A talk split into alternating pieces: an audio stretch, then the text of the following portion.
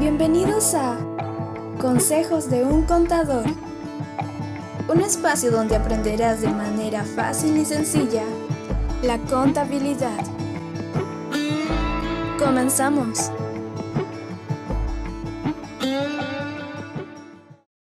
¿Qué tal chicos? ¿Cómo están? Muy buenos días. Les habla Miguel Torres de Noticiero Contable.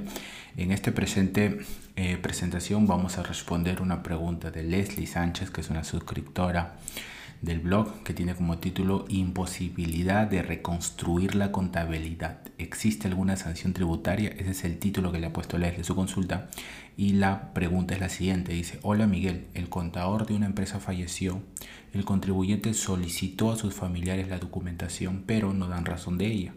Así que no va a poder recuperar estos documentos.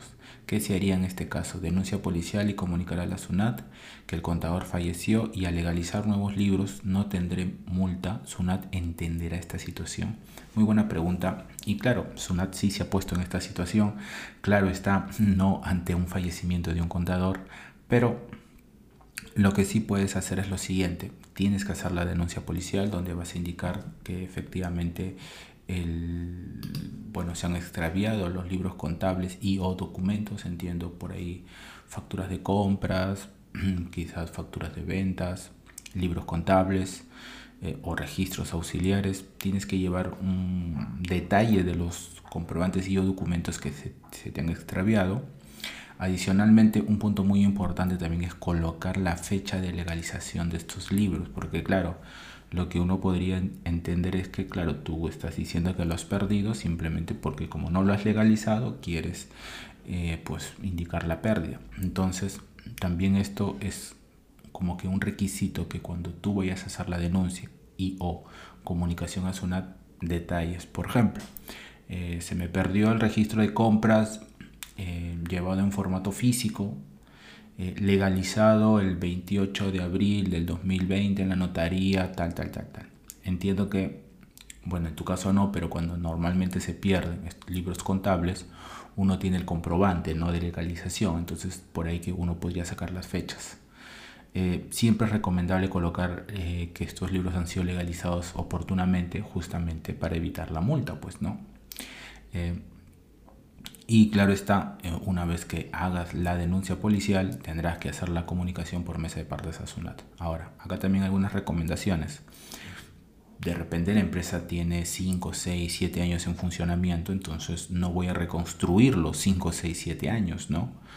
Eh, más que todo, lo primero que tienes que tener en cuenta es la prescripción. Entonces tú dices, no, bueno, la prescripción aplica 4 años, 4, 6 o 10 entonces eh, podrías reconstruir de los cuatro años más recientes, por ejemplo 2018, a la actualidad, ¿no? Dándole prioridad quizás a este año 2022 o, 2022-2021, dado que ya eh, pues en próximas semanas vas a tener que presentar la DJ anual. Entonces, más o menos por ahí iría el análisis, ¿no? Ahora, si no tienes nada de información, ese supuesto eh, no, no se lo ha puesto SUNAT, entiendo que tendrías que cruzar los dedos para que no te vaya a caer una revisión, pero sí entiendo que podrías eh, reconstruir la información de estos meses.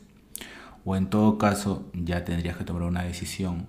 Si no hay absolutamente nada, creo que lo mejor es, sería cerrar la empresa, darle de baja, cerrarlo, verificar por clave sol si hay algún tributo pendiente por pagar, pagar todos los tributos, dar de baja y quizás crear una nueva empresa de tal manera que ya puedas llevar la documentación de forma ordenada. ¿no? Ahí hay que analizar varios, varios puntos y pues tomar una decisión. Bueno, eso fue el presente video respuesta para el video del día de hoy. Recuerden que nuestro próximo webinar va a ser este viernes 3 de marzo, NIF 16.